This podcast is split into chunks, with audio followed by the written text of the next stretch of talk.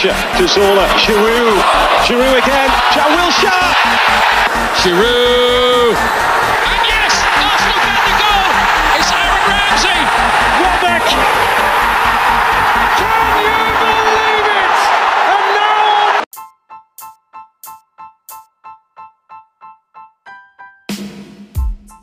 Fala galera, atrasados mas chegamos. Está começando mais uma live do canal Gunners Brasil.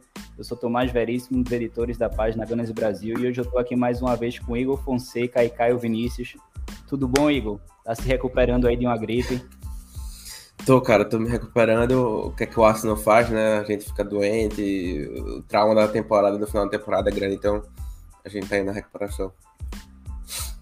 Tudo certinho, Caio? Dia cansativo, tá com a carinha de cansado. Tranquilo, tô no escritório ainda, é, mais silêncio para gravar. Então aproveitei para trabalhar até tarde no final. Mas é a vida. Vamos nessa, correria, correria. O pessoal tava cobrando aí que a gente tava sumido, mas voltamos, aparecemos aí depois de, de dois meses. Engraçado que a última live, né? é, O título da última live era fazia justamente uma brincadeira com a questão da gente não se classificar para o top 4, né? Se seria aí um fracasso a gente terminar fora do top 4, que foi até uma fala de Henry, e basicamente foi isso que aconteceu, né? Enfim.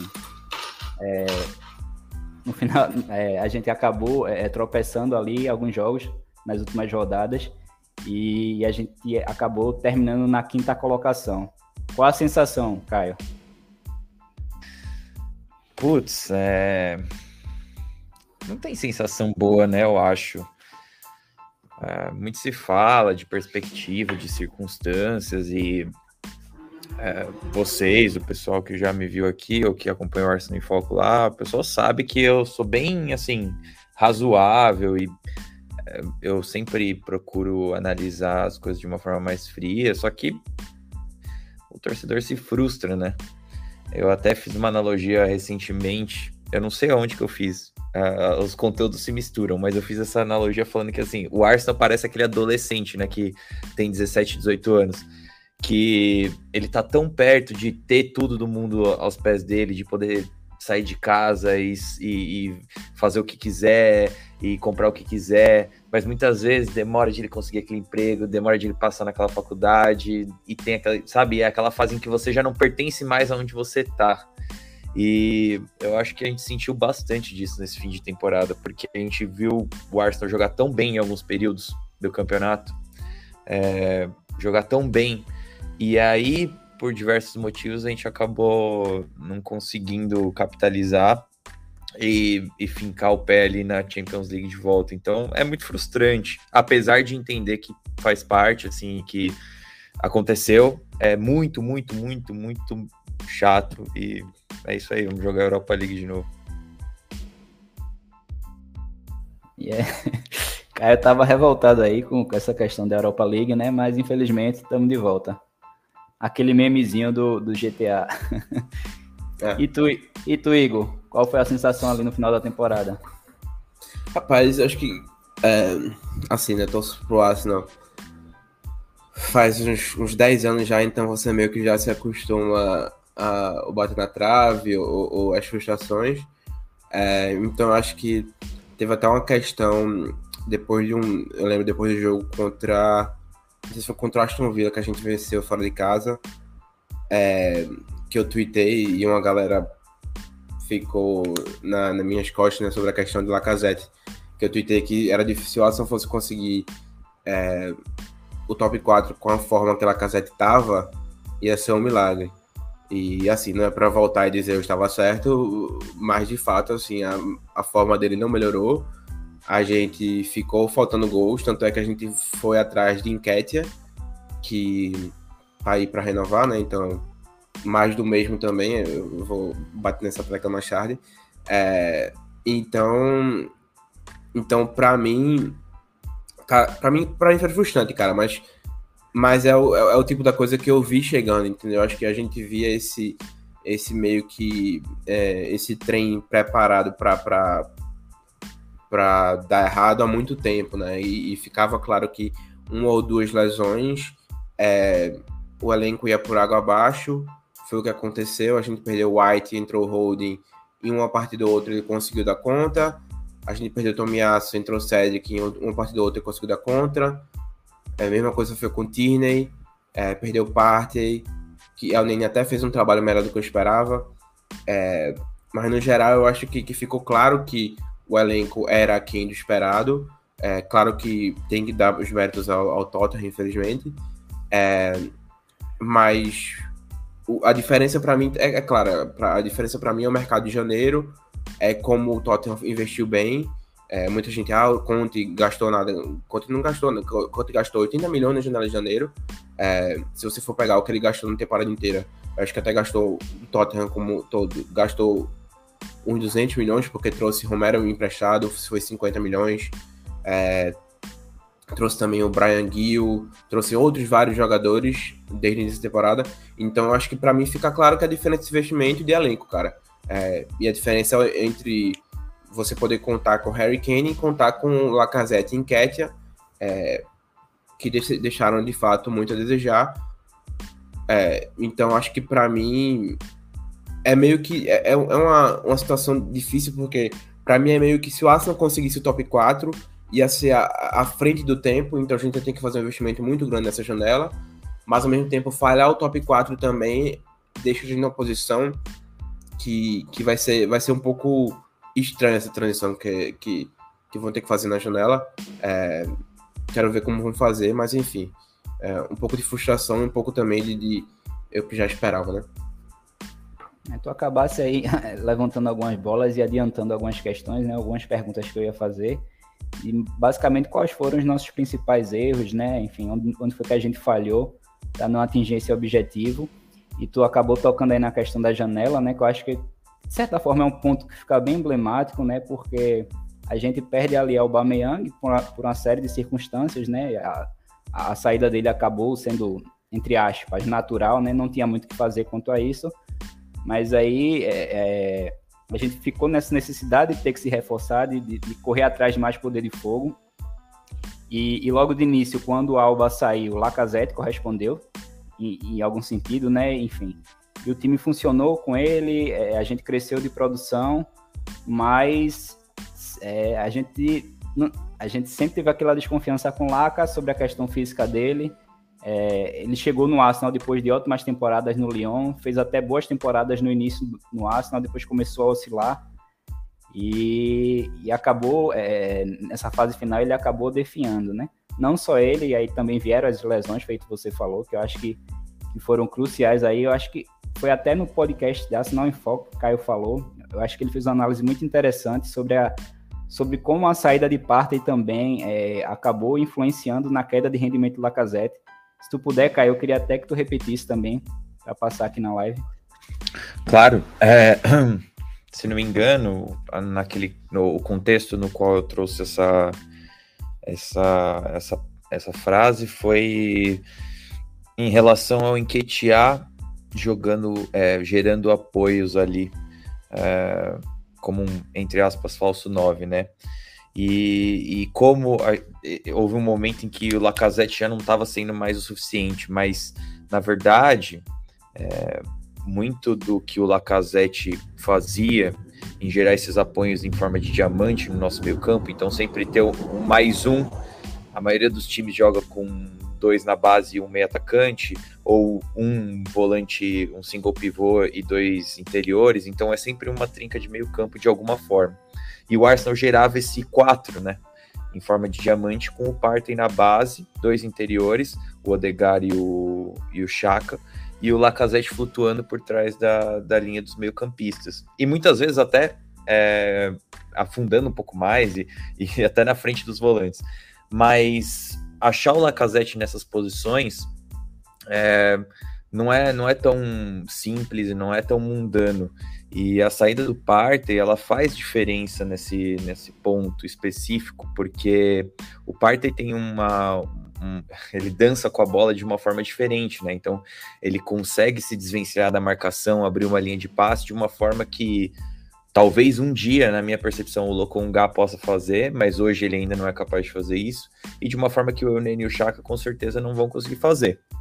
Então, quando a gente volta a ter que jogar com dois volantes, é, independente de ainda assim o Chaka jogar um pouco mais alto, ele joga, o Eunênio jogar um pouco mais alto, quando a gente volta a ter esses dois volantes, esse apoio do, do atacante centralizado por trás das costas já não é, já não ocorre da mesma forma. A gente já não tem mais esses dois interiores tão avançados para puxar a marcação e livrar muitas vezes o, o, o atacante. Da mesma forma como se a gente conseguisse livrar o atacante, a gente não teria essa peça que consegue basicamente sustentar a construção central sozinha, que era o Partey. É, porque quando a gente joga nesse 4-3-6 com o Partey de, de símbolo pivô, a gente tem triângulos muito, muito claros nos flancos, né? De lateral, ponta, interior e muitas vezes até o zagueiro, dependendo da, da fase do jogo. Se for mais na, na, primeira fase, o zagueiro, o lateral e o interior, e mais avançado é o interior, o lateral e o, e o ponta. A gente tem esses triângulos bem estabelecidos e a gente acaba tendo que ter uma peça que carregue muito essa construção no centro, uma peça que receba muitas vezes com marcação, às vezes a marcação até dobrada, dependendo do tempo que ele for ter a bola no pé e uma peça que consiga se desvencilhar dessa marcação. E o Partey, cara, a gente viu, né, o que o Partey fez nos momentos que ele teve saudável. É, ele muitas vezes é, tocou o show sozinho ali no meio campo. E aí, quando a gente não tem essa peça, até é, é o que eu falei, o Lacazette acaba se tornando uma peça menos viável, vamos colocar dessa forma. É, então, super, na minha cabeça, isso super tem, tem influência, sabe? Não foi um período em que a gente foi bem com o Lacazette, ali não foi uma, uma ilusão da nossa cabeça aquele período entre janeiro e fevereiro e março e abril que a gente marcou muitos gols com o Lacazette no time, não foi uma ilusão.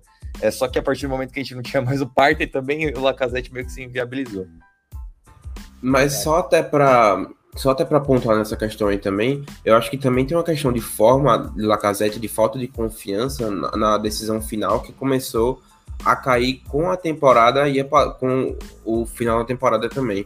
É, eu lembro de vários lances assim, e esse do, do Aston Villa ficou muito na, claro para mim, esse jogo do Aston Villa fora de casa, porque eu lembro de umas duas ou três situações que ele tinha a bola, o passe livre, eu acho que era até para PP, ou o chute, ele acabou dando o chute quando o passe era a melhor opção, e ele cometeu muito desses erros até o final da temporada, até que Enquete entrou, enfim, é, jogou muito bem contra o Chelsea e acabou é, ficando com, com a posição titular. Mas eu acho que, que passa por isso também, a falta de investimento na janela de janeiro, é, sei lá, em trazer só um atacante, talvez, é, tivesse conseguido mais um ou dois gols e, e, pô, a diferença talvez fosse, fosse, é, né, tipo um gol que a gente não fez contra um Burnley e era mais três pontos ali em casa, é bom nem até relembrar porque você não, não fica frustrado, mas enfim, é, um gol talvez tivesse mudado essa narrativa todinha que a gente tá tendo hoje aqui. Não, exato, assim, são muitos cis, né? E aí muitas frustrações acumuladas. Teve a questão também de, de Bruno Guimarães, né? Enfim, ele ter sido linkado com Arsenal em diversos momentos e, e em nenhum momento também ficou claro que a gente queria ele, né? É como se, se o Arsenal não quisesse o jogador. Mas aí é, foi o, é, ele que acabou fechando nosso caixão, né, naquele jogo ali contra o Newcastle, enfim, era um cara que a gente poderia ter ido, se reforçado também ali para reforçar nosso meio, já que a gente passou a janela inteira é, é, focado em trazer um, um, um, centroavante, né, mostrando que aparentemente a gente tinha dinheiro, poderia fazer esse investimento para se reforçar, e acabou, tá, beleza, a gente não trouxe centroavante, mas aí a gente também não trouxe o meio campista, que eu acho que era uma peça ali interessante para reforçar nosso, a nossa equipe, é, esses dois jogadores que estão aí na foto, né, Partey e Tierney, mais uma temporada, né, enfim, que embora sejam dois jogadores muito importantes, mas que eles acabam se lesionando bastante. É, eu acho que ambos aí têm menos de 30 jogos. Eu fiz um levantamento para postar algumas estatísticas na página esses dias. Eu acho que Partey tinha 26 jogos, Tierney eu, eu nem me lembro, mas deve ser por aí também. Então você vê que, principalmente Tierney, né, que está há mais tempo, mas você vê que é quase certeza que esse cara vai estar tá se lesionando em toda a temporada. E eu acho que foi até uma questão que a gente debateu no final da temporada passada, Igor. E porque nas nossas primeiras contratações também foram justamente Nuno Tavares e Lokonga. E a gente até divergiu um pouquinho quanto a isso. Poxa, será que esses caras que estão chegando agora, que ainda são jovens, né? Será que eles são realmente capazes de chegar e dar conta quando Tierney não puder jogar, Partey não puder jogar? E, enfim, em alguns momentos ali da temporada, no, principalmente naquele início, foi bem, mas na reta final é, oscilou bastante, principalmente na parte defensiva, né? Aquele jogo ali contra o United, para você ver como ele consegue oscilar bastante dentro de uma partida, né? Que ele começa fazendo um gol, é, é, vai ganhando confiança, mas depois as coisas começam a dar errado, aí começa a cometer uma série de erros sucessivos. Locongá da mesma forma, né? A gente tinha claro na nossa cabeça que ele pelo menos estaria ali à frente de El Nene, mas a, foi El Nene que chamou a responsabilidade na reta final da temporada, um jogador mais experiente. É, então acho que, que, talvez tenha faltado um pouco disso também pro Arsenal, né? Ao longo da, da, da, das duas janelas né, que a gente teve, tanto no início do ano quanto na, no inverno, né, onde a gente teve a oportunidade de re, se reforçar e acabamos não fazendo. E só na questão Tierney também, eu acho que, não sei se a gente pode debater essa questão agora, eu tava até tendo uma conversa com o Caio no, acho que no Twitter a gente teve uma conversa é, um dia sobre a questão Tierney, acho que ninguém esperava, eu vou até pegar quantos jogos ele fez na temporada, mas eu, eu confesso que eu fiquei muito desapontado com a temporada que ele teve, é, ele jogou 22 jogos de Premier League só de 38, especialmente quando você não tem é, dois jogos na semana, para mim isso foi muito pouco, se lesionou bastante, é, então, para mim, isso é uma questão que fica até para ser resolvida nessa janela, cara. Eu acho que é, não dá para você ter um lateral esquerdo que tenha. E essa era a minha questão, né? Eu acho que eu, eu previa que o Tierney fosse jogar pelo menos 30 desses 38 jogos. Acabou jogando 22, o que é um número até pô, muito, muito baixo. É, teve uma lesão né, com a Escócia, então assim, também isso tem, é um fator. Mas se, tipo, em, em uma temporada que você só tem uma competição, ele consegue jogar, vai mais ou menos 50% dos jogos, você tem que trazer um cara que seja do nível dele, se não melhor. Porque não dá para perder um cara em tantos jogos assim na temporada. São 16 jogos que ele ficou de fora. É, e, e, e, há uma queda clara entre ele e Nuno Tavares. Eu acho que a minha questão, especialmente antes da temporada começar, é, defendendo a contratação de Nuno, era que ele fosse jogar no máximo 10 jogos. Vamos lá, 10 a 15 jogos, pô, 10 jogos na Premier League. É, talvez 15, se você contasse também quantos jogos ele entrava como, como, como substituto. Então, é, para mim, fica muito na questão Tierney, que, que é, era uma diferença assim absurda entre ele e Nuno, que não dá pra gente contar com ele. Pra mim é isso, cara. Eu adoro o Tierney, mas não dá pra gente contar com ele, cara. A quantidade de vezes que ele passou machucado, é, a gente precisa de um cara no nível dele para disputar com ele partida a partida. E ele é, não ser tão importante quanto ele é hoje em dia. Quer acrescentar mais alguma coisa quanto a isso, Caio? Mas na frente a gente vai falar um pouquinho sobre as especulações para o lateral esquerdo, aí tu pode complementar também. Posso passar? Né? Pronto, e só antes de fechar essa questão de, de falta de, de, reforço também, né? O Tottenham foi lá na, na, janela de inverno, né? E trouxe, acabou trazendo dois jogadores que foram importantes, né? Para que eles é, é, tivessem aquela arrancada ali na reta final. Mas enfim, passando para o próximo ponto. É, pela, pela reta final, né? Que fizeram tanto El Nene contra, quanto o Ed. O de El Nene, o contrato, a renovação já foi oficializada. A de Ed, o Arsenal ainda não oficializou, mas assim, tá tudo bem, muito bem encaminhado, né? Já foi reportado por diversas fontes, inclusive fontes muito, muito confiáveis. Então, acho que já está nítido aí que, que El Nene e Ed vão, é, vão renovar. Com relação ao Nene, é, eu acho, acho que ele fez por merecer a renovação. Agora, talvez, é, assim, eu não acharia tão necessário porque a gente tem a Europa League e na Europa League Lokonga podia ganhar mais minutos. Mas enfim, já que o Nene ficou, também não sei como vai ficar a questão de Lokonga, já que a gente possivelmente vai trazer mais um volante, se vamos ficar com cinco volantes, é, ou se a gente vai terminar emprestando Lokonga. Com relação a Ed, é um pouquinho mais polêmico. É, mas tu, Caio, tem alguma coisa contra a renovação de Onene? Tá ok? Cara, é complicado porque a gente tem que saber que peças, né? Que a gente tá falando de vir pro meio campo. Eu, eu não vejo nenhum problema, na verdade. a gente vai jogar Europa League no final e o Nene é mais do que o suficiente para compor em jogos da, da fase de grupos e eventualmente num mata-mata um pouco mais simples. E eu acho que em relação ao Lokongá, uma coisa que eu penso, é, quando esses jovens estão prontos para mostrar serviço, o que a gente espera que seja o caso do Lokongá, se não nessa temporada, na outra, é, eles têm que mostrar serviço, sabe? Se o Lokongá não conseguir jogar à frente do Eunene, que a gente sabe que tem suas limitações, então talvez seja porque a gente está projetando um pouco demais no Lokongá. É, talvez é, características ou, ou até uma, um potencial que ele não tenha. Mas eu não acho que é o caso, tá? Só para deixar claro, eu acho que ele, que ele vai conseguir jogar sim. E vamos ver que peças vão vir aí para o meio campo. O que eu acho realmente é que o Lokonga é o mais próximo que a gente tem de um, de um party. É, já vi muita gente falando sobre ele jogando de 8, jogando de interior. Não acho que é impossível, mas eu não vejo ele dessa forma. Eu vejo ele bem como um meio-campista de base que gosta de se desvencilhar da marcação com uma finta de corpo, que tem uma condução para fora da pressão e ele precisa melhorar um pouco, talvez, a seleção de passes dele ali. A gente, alguns jogos da temporada em que ele, ainda força alguns passes, mas tudo bem, porque faz parte. O Partey também, muitas vezes, é, em jogos um pouco abaixo, força alguns passes que não, não funcionam tão bem. Mas o Lokonga, não sei se vocês têm essa percepção também, aí fica até o, questionamento. É, eu, eu acho que ele teve momentos em que ele se mostrou muito bom na temporada, para a idade dele, assim, parando para pensar.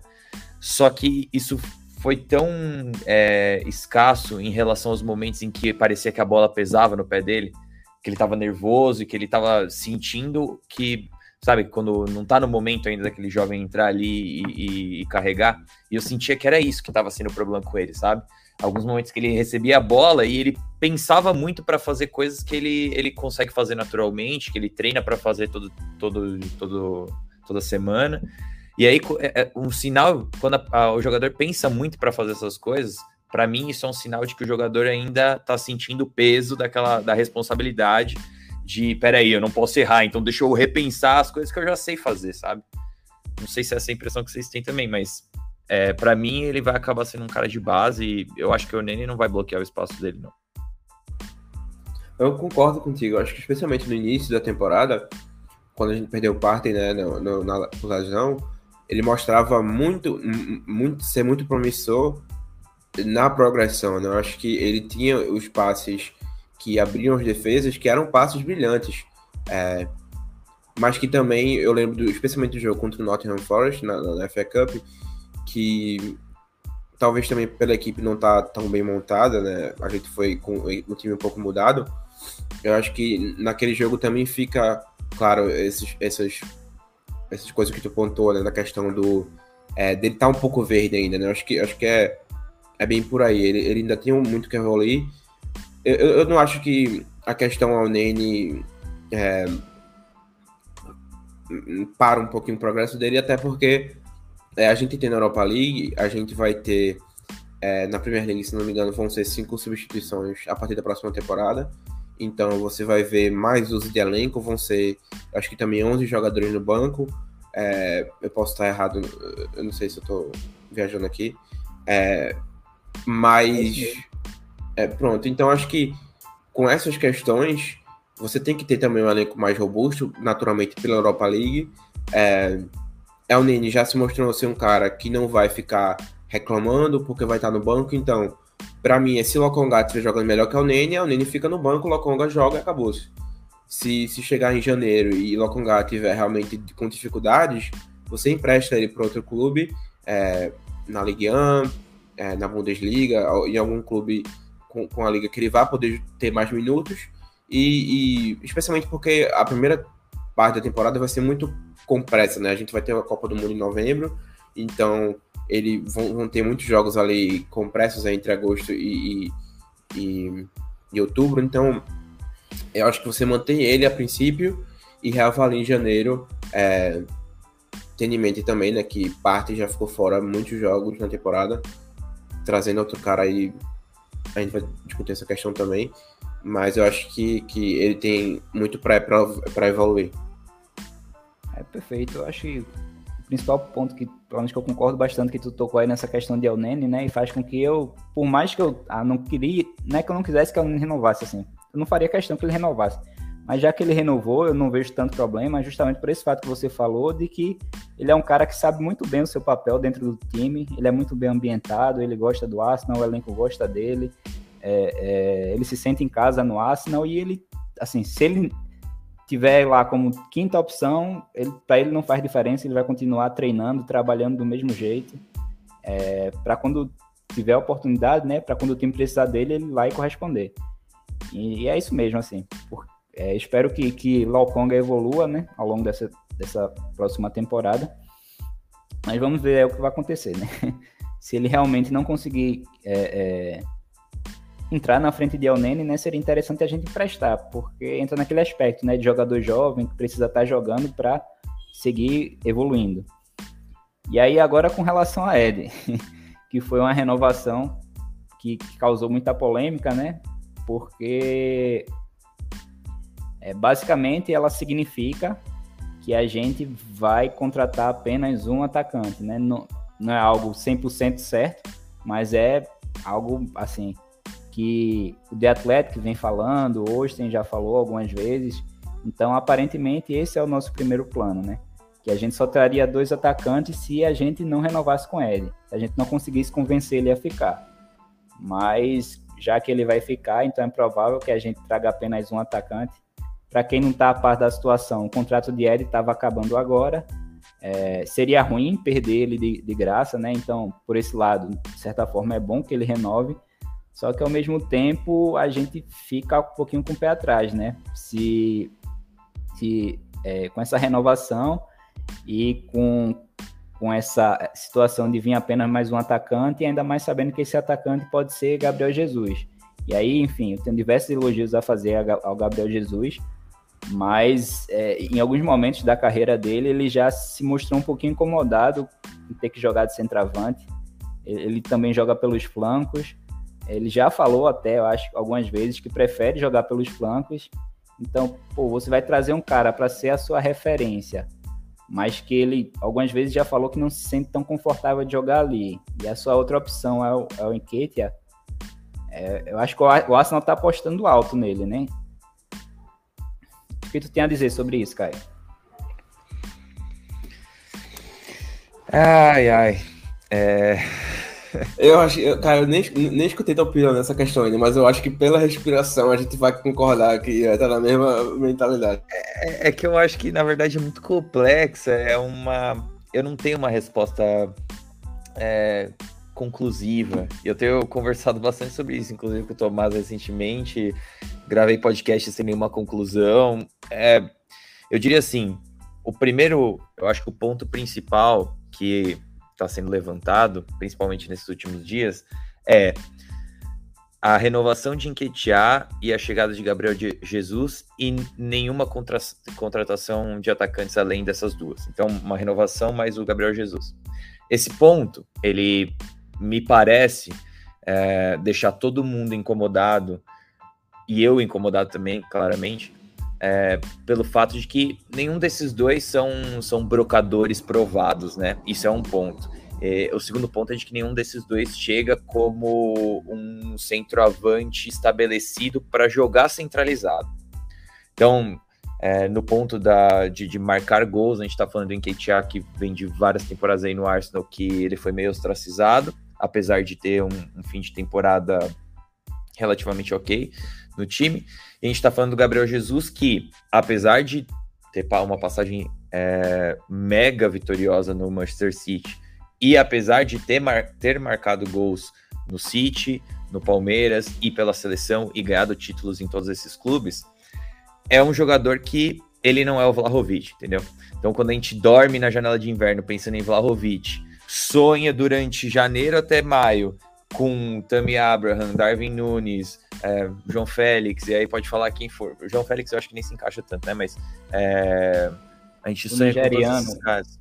É, o Osimhen quando a gente sonha com todos esses caras. E aí a gente acorda em maio com a renovação do Enquetear, que é um cara que já estava no nosso elenco. Que não é exatamente o, o, brocador físico alto, bola aérea que a gente estava pensando.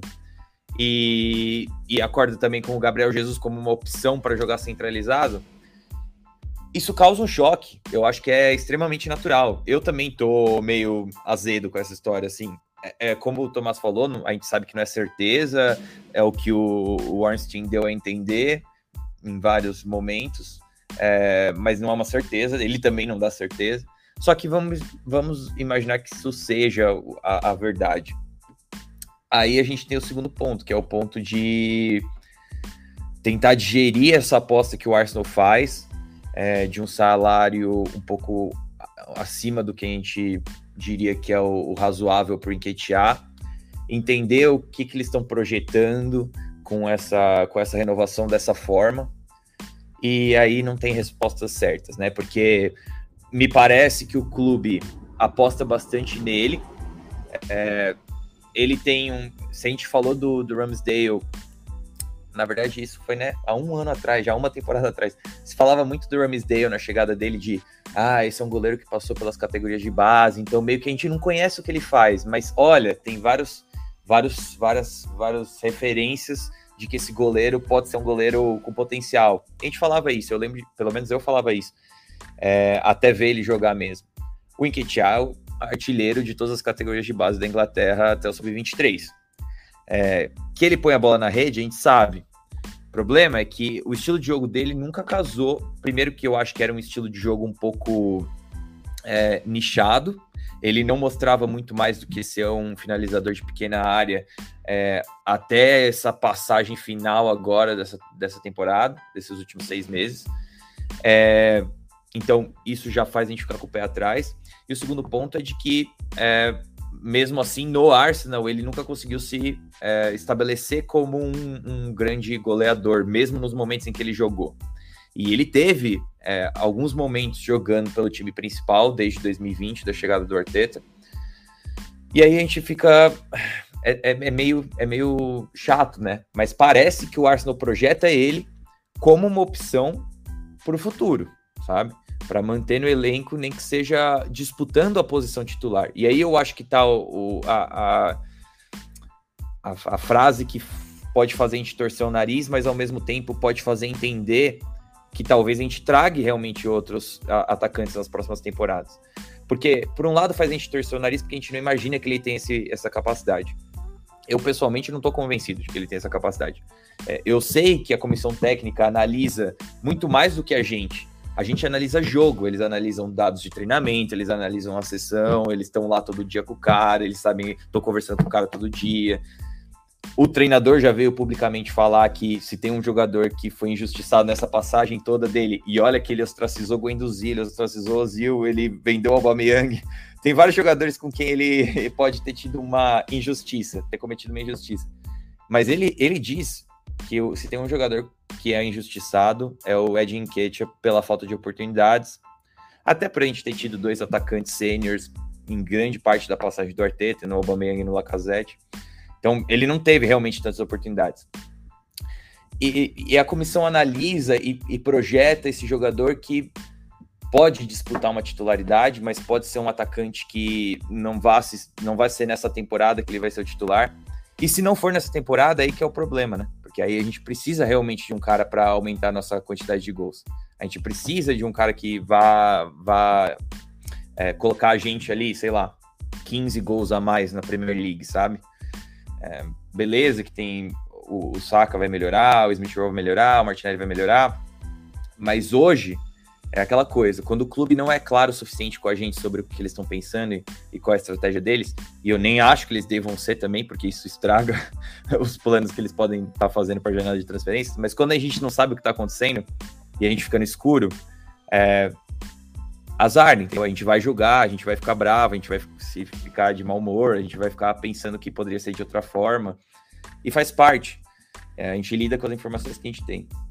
Agora, do ponto de vista de ser uma peça que, vamos supor que o Enquetear esteja claro para ele que, ó, a gente vai trazer o Gabriel Jesus, vocês dois vão disputar para jogar centralizado com o Martinelli também, porque me parece que hoje eu vi alguma notícia a respeito de é, Arteta tá pensando em agora sim usar o Martinelli centralizado.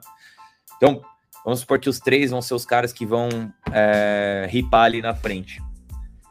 Do ponto de vista de ter o Enquetear como uma peça, é, um segundo atacante no elenco, é excelente para mim a renovação. Isso aí eu, eu acho que não é discutível. Se a gente fosse para renovar com o Enquetear, trazer o Gabriel Jesus e trazer um outro atacante, aí eu acho que todas as, toda essa discussão se torna fútil, porque é aquilo, 100 mil libras por semana é bastante? É. Ah, abre margem para os outros jogadores é, discutirem, pedirem mais? Claro que abre. Eu também acho que é, isso não é exatamente positivo. Mas tem atacantes reservas em outros times da Premier League, reservas em outros times da Premier League, que ganham bem e que, e que o clube teve que pagar um valor de transferência. É isso. Então, você pega os 5 milhões que deu para o Enquetear, diluído em não sei quanto tempo, em 5 anos, que dá 20 mil libras por semana. Eu fiz essa conta semana passada. Então, é um salário de 80 mais 20, vai, vamos colocar assim. E aí, beleza. Eu acho que Enquetear, pelo que ele mostrou nesses últimos seis meses, ele não deixa muito a desejar em relação a esses outros atacantes reservas. E a gente ainda tem um, um jogador que agora sim a gente não perde de graça. A gente vende ele daqui duas temporadas se ele não for nada do que a gente imagina. Mas é, desculpa, gente, eu não tenho uma conclusão. não, eu acho que. É só pra pegar. Posso pegar o gancho aí, né, Tomás? Posso correr com esse gancho aí, tranquilo.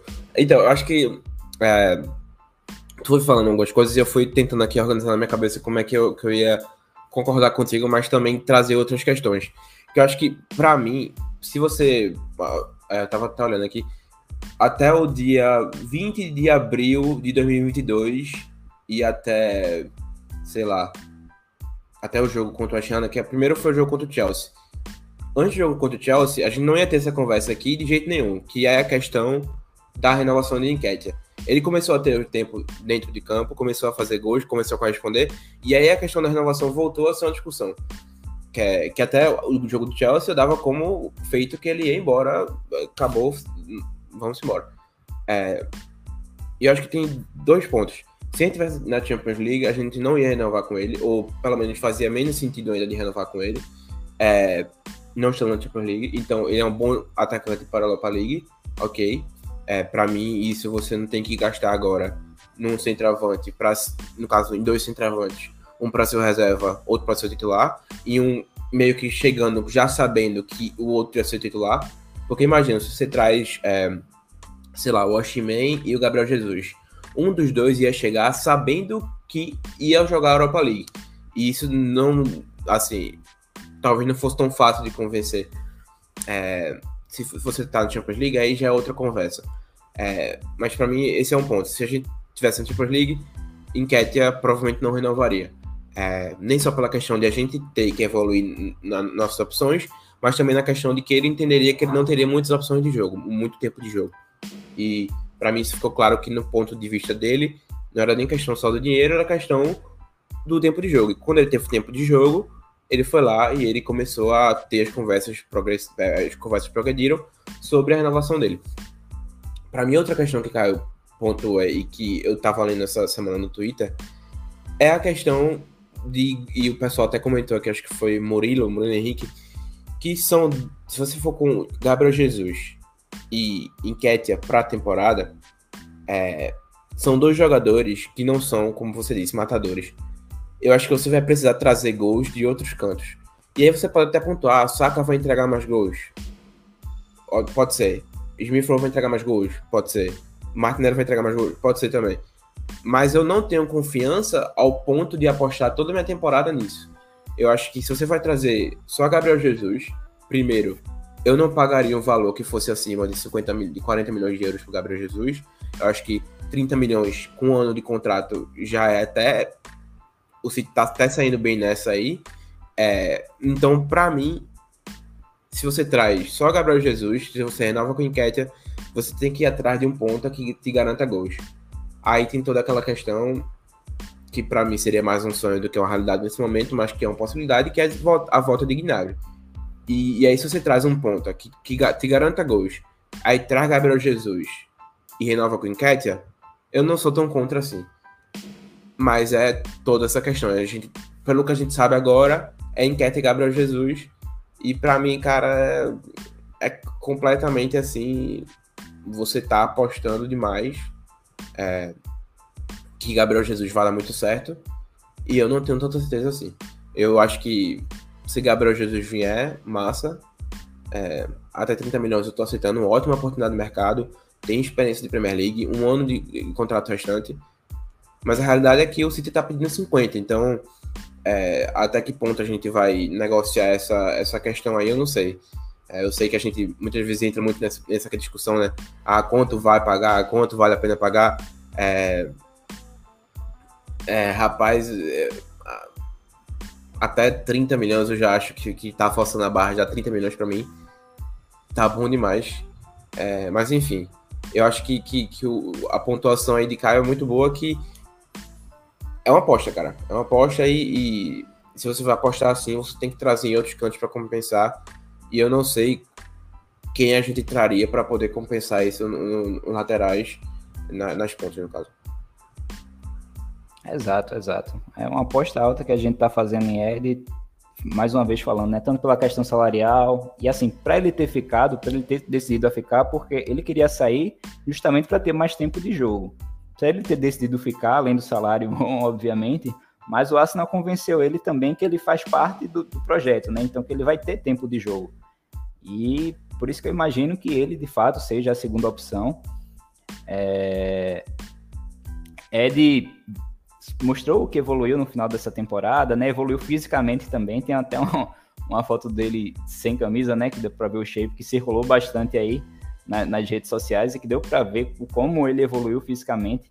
Mas, enfim, ainda assim, apostar, achar que ele vai entregar, sei lá, 15 gols por temporada, ou até um pouco mais do que isso, eu não sei, eu realmente não sei.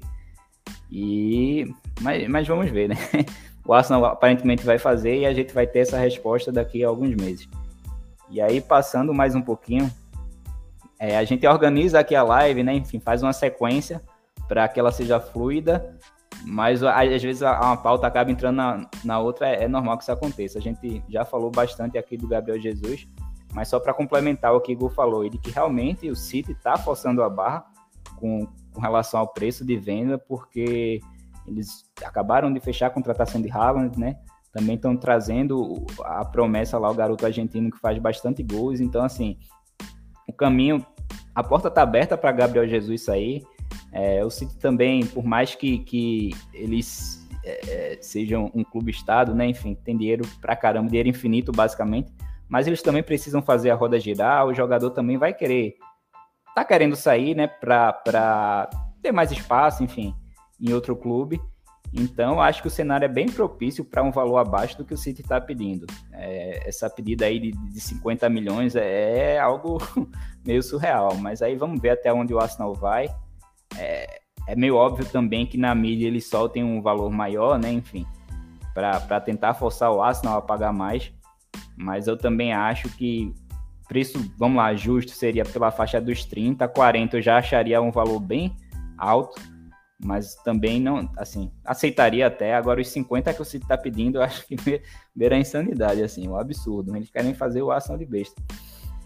E aqui, é, além do Gabriel Jesus, né, outro cara que vem sendo bastante especulado no Arsenal recentemente é o Tillerman, né? É, o Osten já falou que a gente tem interesse nele, Fabrício Romano toda semana aposta Fabrício Romano é um cara muito engraçado, porque muitas vezes ele não tem basicamente mais nada a acrescentar, né? Mas ele fica fazendo o mesmo tweet e reescrevendo de formas diferentes, só para animar lá a torcida do Arsenal. Mas é também outro cara aí que vem é, sendo é, bastante. Na... Ele, ele fala, nada mudou, o plano é o mesmo, manter Ed Enquete, trazer Tillerman, ele vai tomar no corpo. Exato. Saiu o tweet de Fabrício Romano, nem me empolgo tanto, só vez ou outra que é alguma coisa nova, mas na maioria das vezes é, é ele repetindo as mesmas coisas. Ele, ele falou ontem, ontem que o Maitland Niles está de volta, né? Então voltou o Maitland Niles, o, o craque de bater pênalti. É. E, e a, vou até falar porque eu escolhi essas duas fotos, né, de Tillemans e Gabriel Jesus com, com troféus, porque é algo que Caio tocou já nessa live, mas seria interessante também. Acho que faltou isso para a gente um pouquinho nessa reta final da temporada, a gente ter jogadores com, com essa mentalidade vencedora, né? Enfim, jogadores que já foram campeões por onde passaram, já levantaram diversas taças. Então, acho que nesse sentido, Gabriel Jesus agregaria muito, não só ele, como o próprio Tillemans. de, de serem jogadores sêniores já, já provados né, na Premier League, está chegando ali nos seus 25, 26 anos, então são jogadores que ainda tem muita lenha para queimar, é, que estão para viver aí o, o, auge da sua carreira. Então acho que esse ponto seria muito positivo de estar tá trazendo jogadores nesse momento da carreira e jogadores vitoriosos, né? Acho que eles poderiam acrescentar bastante pro, pro nosso vestiário. Concorda, Caio? Concordo, concordo. É... Eu gosto do Tillemans. Eu tenho minhas dúvidas em relação a, a, se ele é o jogador que eleva nosso patamar de fato.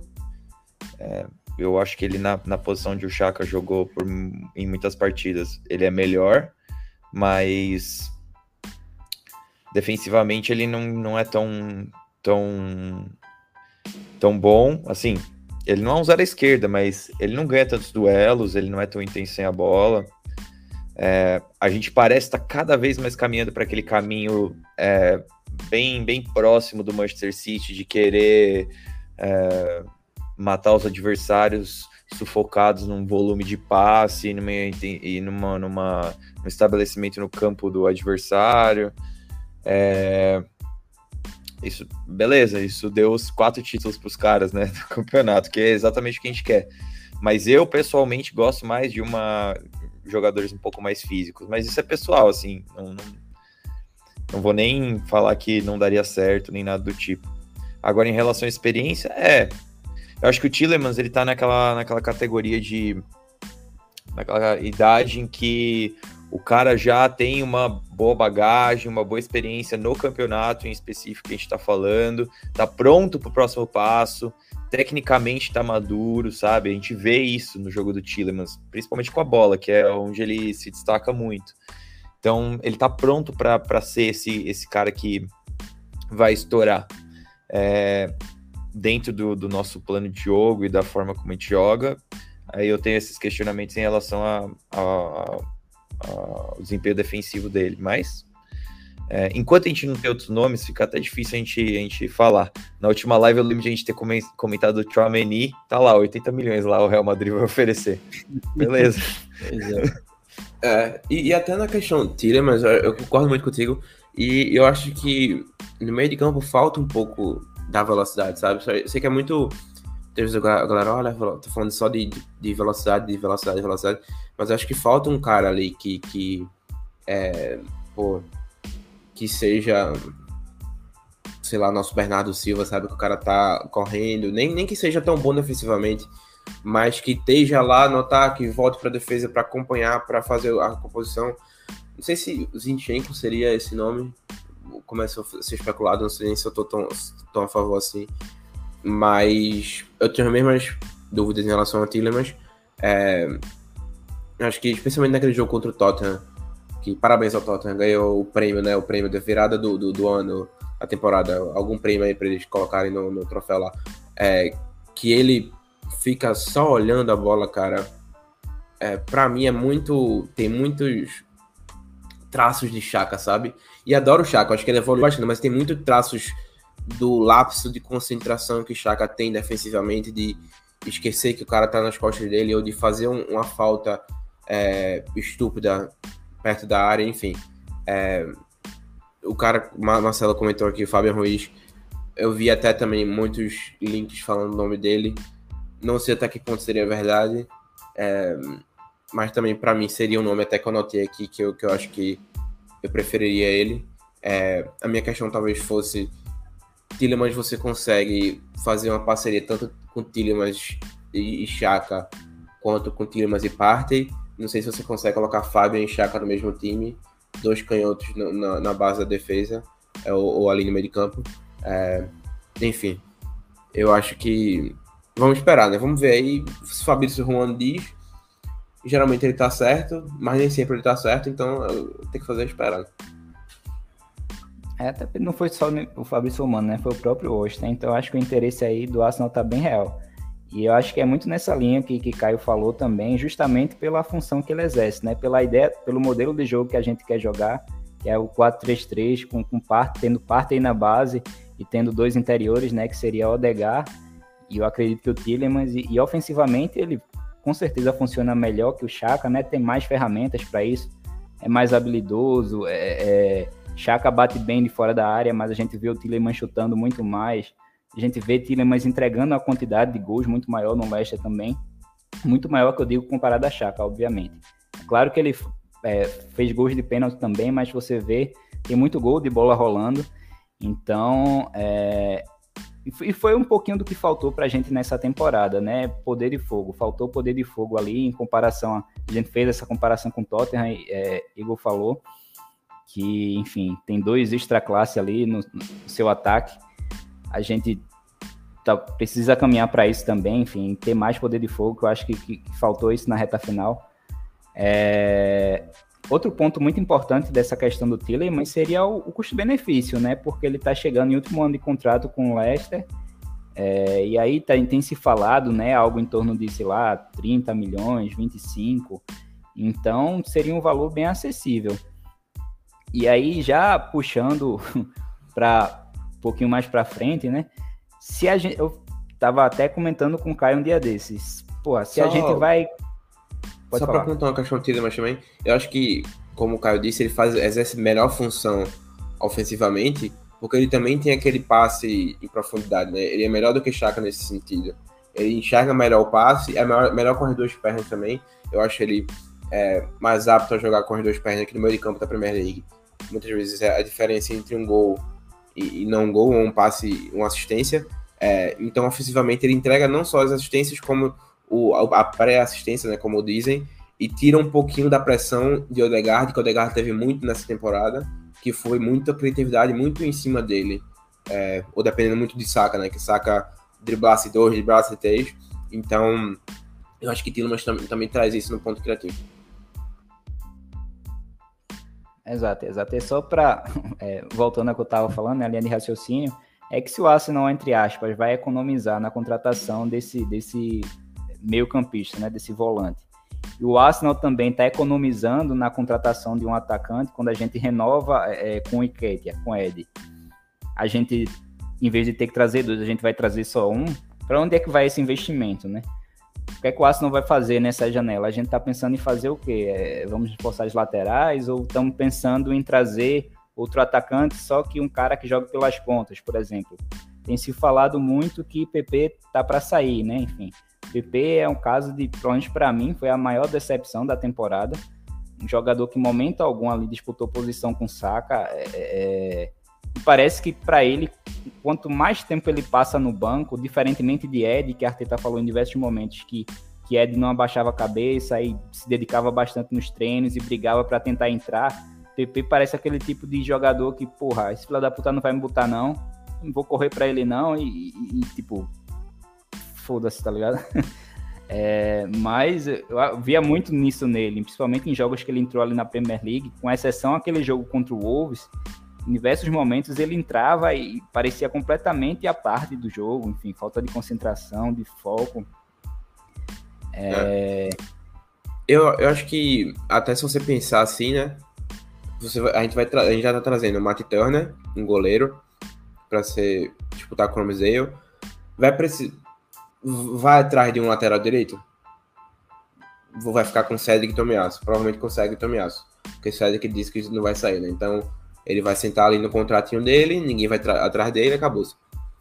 Você vai ter que trazer um, um zagueiro para a esquerda, especialmente se Saliba ficar. Então vai ficar, você traz um zagueiro para a esquerda para ser o reserva de Gabriel. Aí já são. Aí é uma contratação. Um lateral esquerdo para reserva, especialmente se você, se você emprestar. Assim, eu acho que você precisa trazer um lateral de todo jeito, um lateral esquerdo.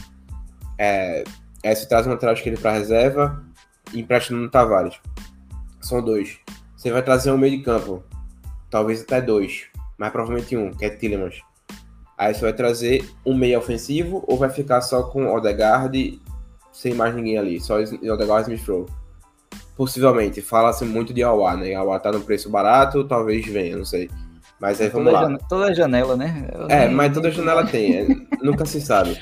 Aí você tem um zagueiro pela esquerda, um lateral esquerdo, um um meia. Não vai trazer um meia ofensivo. Aí vai trazer um atacante em Gabriel Jesus. Tu acha mesmo que aí só vai fazer quatro contratações? E se você for juntar, vai lá, pelas especulações, assim, é 20 no Rickey, é, mais 30 em Tiller, mais 50, você gasta uns 15 no zagueiro, 65, mais uns 40 em Gabriel Jesus, 100 milhões. Fora que você vende 10 milhões Leno, que vai sair. Você vende. É... Quem mais vai sair? O PP por 20 no mínimo, você vende PP por 20. Você vai ter gastar só 70 milhões. Correira, enfim, tem vários. É, então, você não vai gastar só isso, né? Tipo, para mim, tem alguma coisa que vai acontecer que ainda a gente não sabe, né? Claro, a janela acabou de começar, ou a gente não viu ainda, porque tem várias opções. Você pode ir atrás de um ponta, como tá mencionando aí. Você pode ir atrás de outro atacante, que eu acho difícil. É, você pode ir atrás de um lateral direito também, é uma opção. É, atrás de outro meia também é uma opção. Enfim, eu acho que são vários cantos aí que o Arsenal pode explorar.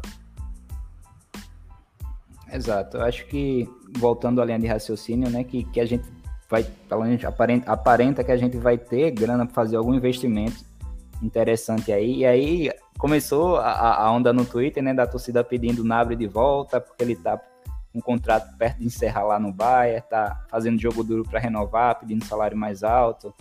É, e é óbvio que não é um jogador assim fácil de se trazer, porque por uma série de fatores, né, é um jogador que está em outro nível de enfrentamento há, há algum tempo, né, já foi recentemente campeão aí da Champions League, fazendo uma temporada absurda pelo Bayern. É um jogador que tem uma ligação com o Arsenal, por ter sido revelado pelo Arsenal, né? Mas que, que a torcida tá pedindo muito aí a volta dele.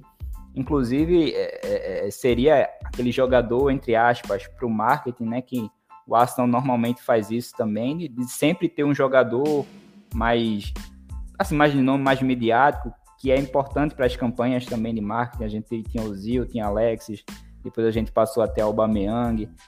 E aí, enfim, seria interessante trazer um jogador nesse patamar para agregar poder de fogo ao nosso ataque, enfim, por uma série de fatores.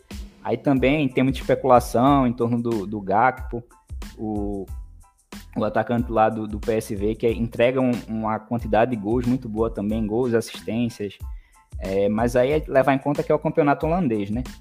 Mas de fazer essa ponderação. Mas de toda forma, também é outro nome aí que vem sendo especulado. Mas com relação à ponta, eu acho que isso é coisa para a metade para o final da janela ainda, porque a gente ainda tem que se livrar de PP, enfim.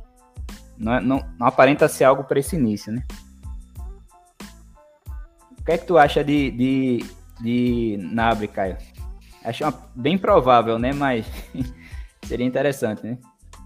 É, improvável, né? Em que, em que nível a gente tá falando? Para essa janela, para janela que vem? Eu não sei. Eu, eu acho que, assim, eu tenho aquele.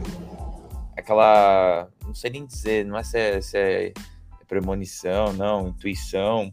Mas é uma coisa que me parece que vai acontecer, sabe? Eu acho que é uma questão de tempo.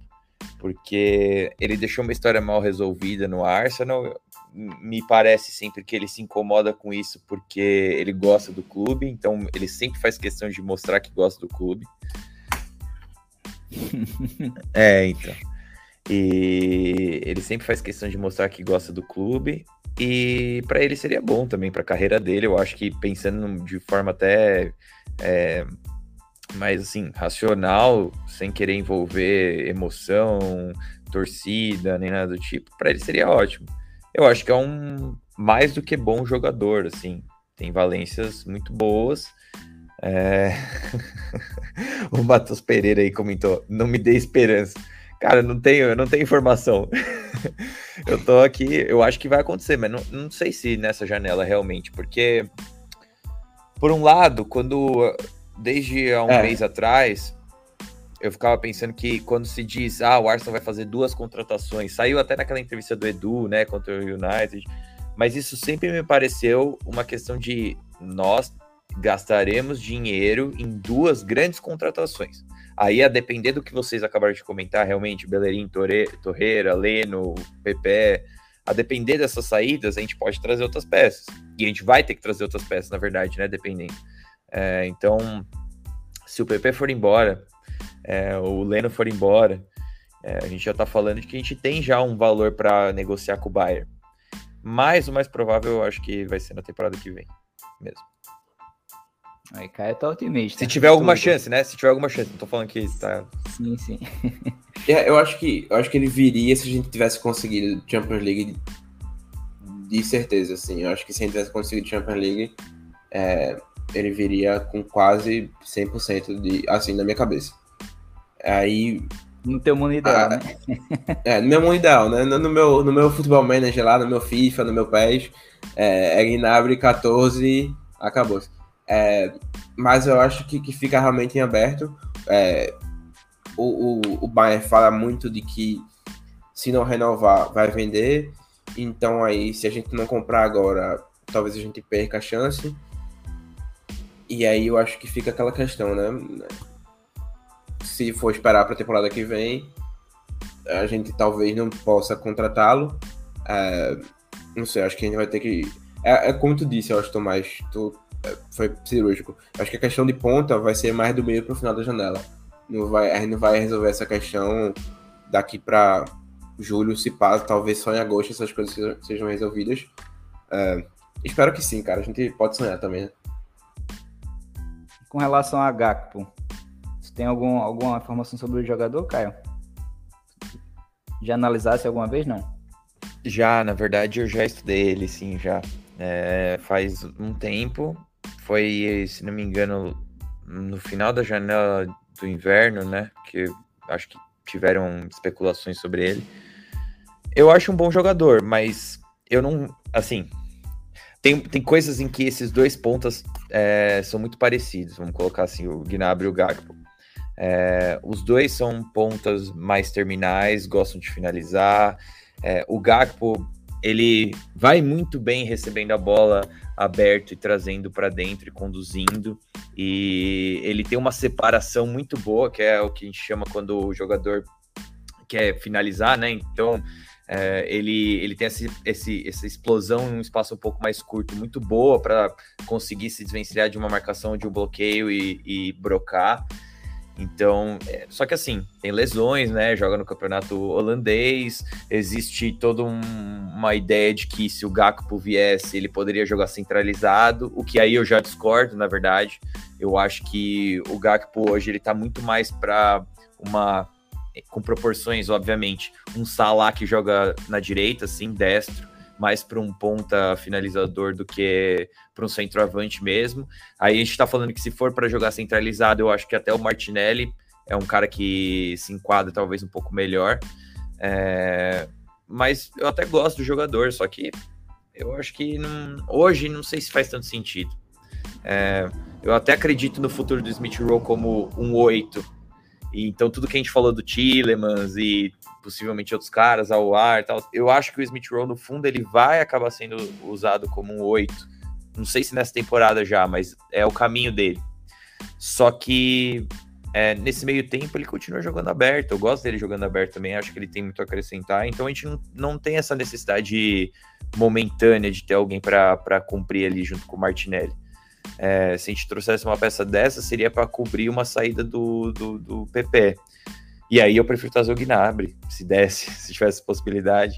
Ou até um outro cara canhoto, um Rafinha da vida, um cara que fosse realmente é, revezar melhor com o Saka. E, e, lembrando que o Saka tem ótimos jogos também jogando centralizado, jogando no meio campo, na trinca.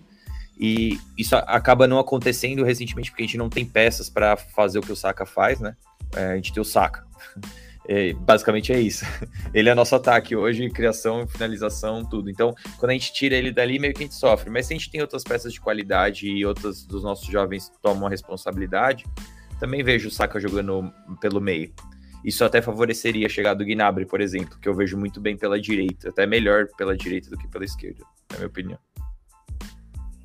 Saka é, jogou uma... dos 45 jogos do Arsenal, Saka jogou 43. Arteta espremeu até onde dava ali. É E tem Copa também, né? Então é uma preocupação pós-Copa se ele for importante para Inglaterra, né? A gente não sabe. É, mas eu queria fazer uma pergunta para tu, Caio. Tem algum jogador que tu identifique muito parecido com o estilo de jogo de, de Gap, Gakpo? Gakpo? É Gakpo? Fala, não sei como é. É Gakpo? Gakpo. É, eu acho que é Gakpo, eu não falo holandês, não. Não, eu também não, mas é, eu não sei se vocês já tinham Na Se você dúvida, já a gente, tinha- a gente faz a, a leitura literal ali e pronto. É, porque pra mim ele lembra muito é, alto, rápido, meio franzinho, né? Tipo, não seja um cara tipo, muito forte. Ele lembra muito o Rashford pra mim. O- Pela esquerda, puxando, ele lembra muito o estilo de, de jogo de Rashford. É, e na verdade o Rashford ele é também é, desse arquétipo do- dos pontas que são mais terminais, né? Inclusive tem uma entrevista do Mourinho, nossa, muito boa essa. É, em 2019, ele já tinha saído do United. E ele tava fazendo aqueles, aqueles é, jobs na Sky lá de comentarista e tal. Eu não tava treinando o Tottenham ainda na época. E, e os caras colocaram ele numa situação super desconfortável, assim, mas é, o cara levou de boa, assim, que os caras falam, pô, Mourinho, Aí o Solskjaer tá. Você não acha que ele tem que usar o, o Rashford é, de atacante? Porque o Lukaku tá indo embora. Foi naquela época que o Lukaku saiu, e o United não tá trazendo centroavante. Então é isso. O Solskjaer vai usar o Rashford de atacante. Aí o Mourinho chegou e falou assim: olha. é, a gente sabe a capacidade do Rashford de marcar gols. Mas ele, por característica, não é um jogador que se fizesse a mão igualzinha a de Mourinho agora. Três jeitos assim. o jeito de falar foi igualzinho. É, ele, por característica, não é um jogador que se sente confortável jogando de costas pro Grow. E ele não é um jogador que vai brigar com o zagueiro, que vai é, sustentar essa bola. Então, ele é um jogador que tem que partir e ele se sente confortável partindo dos flancos. E aí a gente tem toda essa geração agora de pontas que tem sido mais terminais, que não são aqueles pontas mais antigos que o próprio Mourinho usava, é, estilo William, é, mesmo o Robin no começo da carreira, a- esqueci o nome, Duffy, aquele cara que jogava no Chelsea também lá no começo, aqueles caras que pegavam a bola lá na- no campo de defesa e conduziam ela no campo inteiro, esses não são mais os pontas. A gente tá falando dessa nova geração de pontas que são caras que eles vão receber no facão porque eles conseguem se posicionar é, de lado, né, de meio corpo que fala, de meio corpo em relação ao gol. E eles são esses caras que vão cortar para dentro, mas eu acho que perfeito. Eu, eu diria que o Rashford e o Gakpo são bem parecidos. Eu acho que o Rashford talvez seja melhor. E a gente, inclusive, conversou É. sobre isso no. Né, Igor? Foi. Foi. A gente conversou sobre isso. Eu tinha a ideia de que Rashford poderia tor- se tornar um. Até comecei a pensar em escrever uma matéria sobre isso. É, mas aí eu comecei a pesquisar mais sobre, sobre, sobre ele, ver, de fato olhar e parar. Porque se você parar pra pensar, né, ele é um cara que tem tipo 1,80, 1,85. Ele é alto, ele é rápido, ele, ele tem um, um bom link-up play, né? Tipo, ele, ele sabe fazer bem a, a linkagem entre o ataque e a defesa, entre o meio de campo e o ataque. É, mas quando você bota de fato ele de costa para zaga, ele não rende bem. Ele é aquele cara, como tu disse, é o cara que vai é, fazer o facão, né? Pegar a bola, receber a bola em profundidade nas costas do lateral, nas costas do zagueiro, para driblar um ou dois e sair na cara do goleiro e fazer aquele gol, né? O gol, entre aspas, o gol fácil, né? Que é, é um um contra um. É, mas de fato, eu acho que. é, só, só uma questão assim, eu acho que, que, que a gente precisa res- resolver nessa janela. É, e a gente não tem isso desde Alexis Sanches, é um cara que seja aquele cara decisivo, sabe? Eu não sei se, se vocês concordam. Eu acho que você trazer o Gabriel Jesus, você não resolve esse problema de ter um cara ali que é bola 45 minutos do segundo tempo, é bola em Gabriel Jesus. A gente teve muito tempo isso com o Giroud até, que, que com o Sanches também, muito, pô, tipo, era bola no, no- o jogo tá ruim e bola no pé dele. E eu acho que a gente precisa muito desses caras que chamem a responsabilidade, é, que sejam essas referências técnicas de fato dentro do elenco. E é como tu disse, Tomás, é- são contratações que Edu mencionou, né, duas contratações grandes. Eu acho que duas contratações grandes, uma tinha que ser esse cara que seja essa referência técnica, como Alex Sanches era pro, pro time do Arsenal por muito tempo. É, não sei, acho que Mesut Ozil nem se encaixa muito ne- nesse, nesse, nessa, sabe, nessa comparação. Acho que com Alexis, Fábricas e Ivan Persie foram muito desse, desse cara assim, deixa comigo que eu- que eu, resolvo. É, nos dias que contra o Burnley não tá entrando, nos dias que contra o Brighton não tá entrando, nos dias que contra o Everton fora de casa não tá entrando. Então, eu acho que, que pro Arsenal dar esse passo à- à frente, precisam também de um cara, acho que por isso a gente fala no nome de Gnabry, né? Acho que ele pode, vindo pro Arsenal, assumir essa responsabilidade e tomar o passo na carreira de virar a ser esse cara decisivo, de virar a ser esse cara é, principal do foco e, e, assim, que, que seja esse cara do Arsenal, né? seja o cara do Arsenal.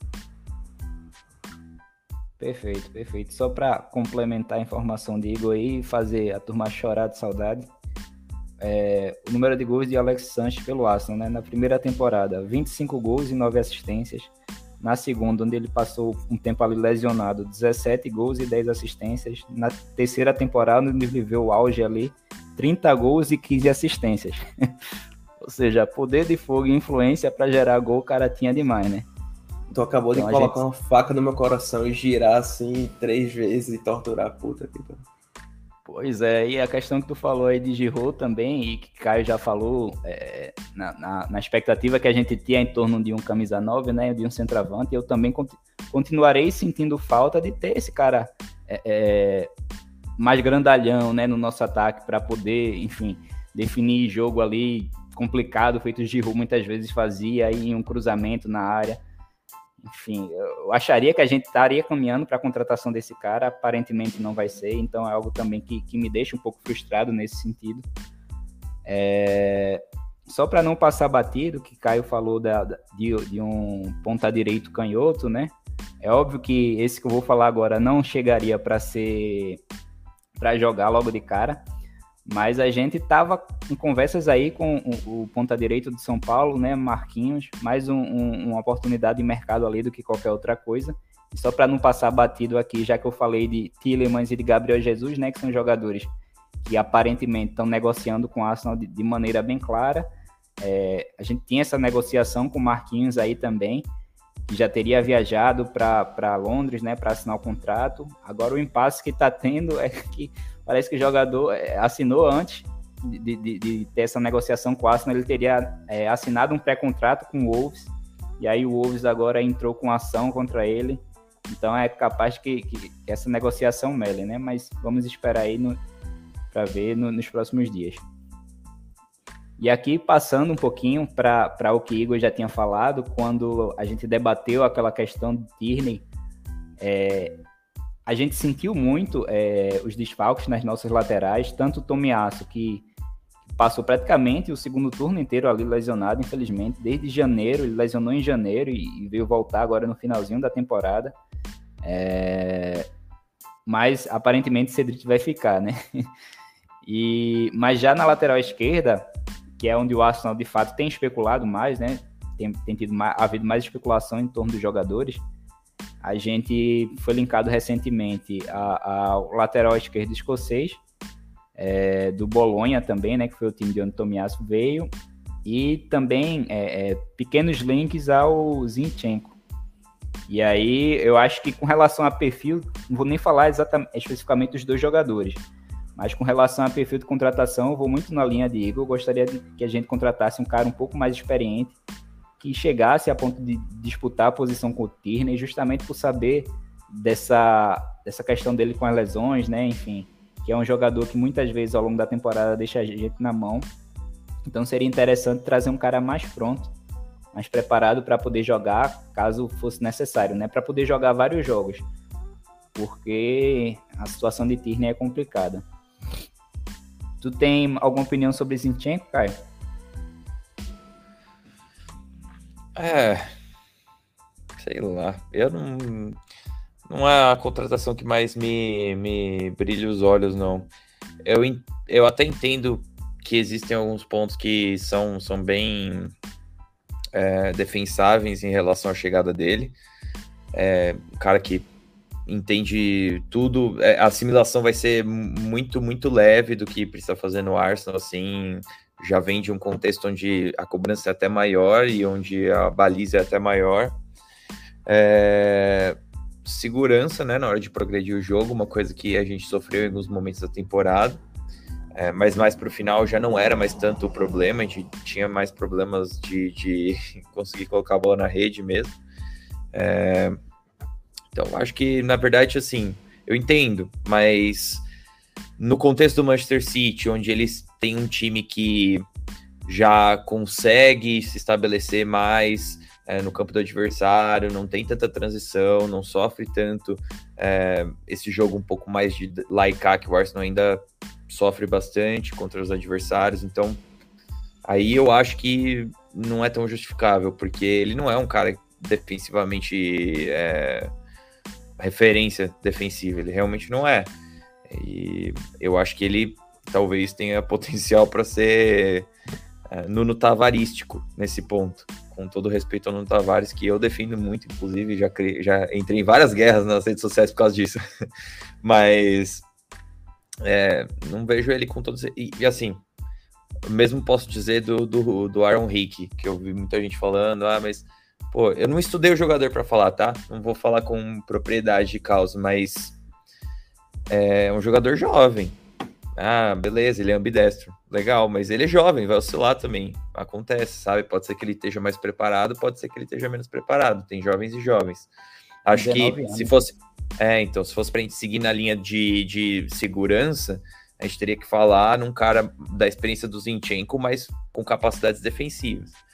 Agora, eu acho que vocês até falaram um pouco mais cedo uma coisa que é, do Tillemans e tudo mais, a gente comentou.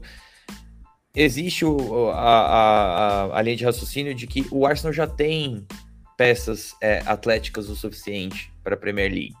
A gente tem boas peças que podem cooperar com transição. A gente tem Tomiasso, a gente tem Ben White, a gente vai ter Saliba na próxima temporada. É, o Gabriel, o Igor quer falar. Deixa eu só concluir rapidinho, você já fala. Tem, o Gabriel. comemorando. Eu, só queria, eu só tava comemorando quem vai ter ah. A gente tem o Gabriel que vai muito bem no espaço grande. A gente tem. A gente tem o Partey. A gente tem peças que vão bem na transição. Então, é, possivelmente a gente está falando de que hoje o nosso Laika, e eu não tenho essa resposta para dar, tá? É um raciocínio aí, fica para os ouvintes, pensem o que quiserem. É, é, hoje, muito possivelmente, pode ser que nosso Laika seja muito mais, porque a gente não tem segurança técnica na hora de progredir o jogo, e a gente ainda hesita em muitos momentos, jogando fora de casa, cansados às vezes, a gente hesita, e aí a gente, a gente força esses erros, não é, não é um erro forçado pelo adversário, a gente, é, é um erro não forçado, né, no caso.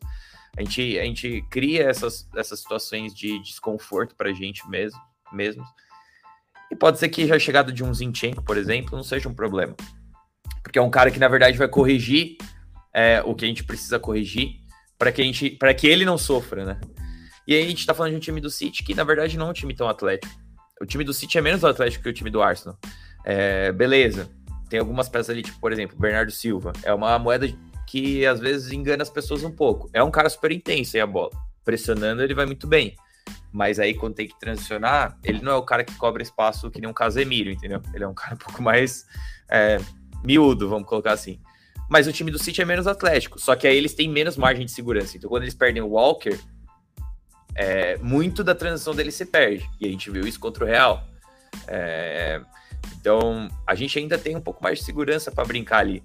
É, eu, novamente, gostaria de um centroavante super físico e que não queria trazer o Tillemans, queria trazer o Chouameni ou o Sanderberg do Sheffield United, caras que são 1,90, forte, armário. Do mesmo jeito que eu queria na lateral esquerda, eu queria um cara forte também. Mas é, eu sou treinador de futebol manager, né? Não, não treinador de vida real. Então, pode ser que é, essa chegada do Zinchenko seja uma boa, sabe? Budget, vai dar experiência, pode jogar no meio campo se precisar. Perfeito. É, não vou ser o cara que não me brilha os olhos, mas às vezes a gente não precisa, não é só atacante brilhante, né, que a gente quer. Às vezes a gente precisa de uma peça funcional mesmo. Até para mim a contratação ideal para brigar com o Tierney ali e que seria bom ofensivamente, defensivamente, seria o Cucurella, Cucurella né? Mas ele está sendo linkado justamente com o Manchester City. E aí eu acho que ficaria inviável para a gente competir, né? É, e assim, tem, tem vários nomes. É, eita, eita, esse é um nome interessante. É, mas um, nome que, que é porque, sei lá, né? Eu, eu coloquei até. Eu fiz anotações aqui, eu coloquei o Rick, eu também tenho mais dúvidas sobre o Rick. É, Cucurella pra mim também seria o nome que eu, que eu escolheria. É, mas eu acho, assim, né? Uma preferência minha desde a da, da Euro do ano passado, um cara que eu gosto muito e que tá na Atalanta é o Maele. Maele. Joaquim Maele, o lateral direito, que joga pela esquerda também. Pra mim, ele é muito, especialmente ofensivamente, ele é muito bom, ele é alto, é, joga nas duas laterais, mas aí também na questão do futebol manager, né? A gente que tá aqui pensando é, não sabe lá, lá, o que se passa. Eu vi o nome do Di Marco ser, ser circulado, mas também não sei muito sobre ele. É lateral esquerdo da Inter. Então, mas para mim, cara, é, essa lateral esquerda é fundamental. Acho que precisa ser um cara para disputar com o Tierney, precisa ser um cara para chegar e, e, colocar o Tierney é, numa situação desconfortável mesmo e disputar assim de questão de, pô, se tá jogando melhor, fica, é, tu titular agora. E porque eu acho que Tierney tá precisando disso. A gente achou que Tavares poderia possivelmente ser isso no futuro. Acho que fica essas dúvidas aí, mas é, mas para mim o lateral esquerdo é fundamental também.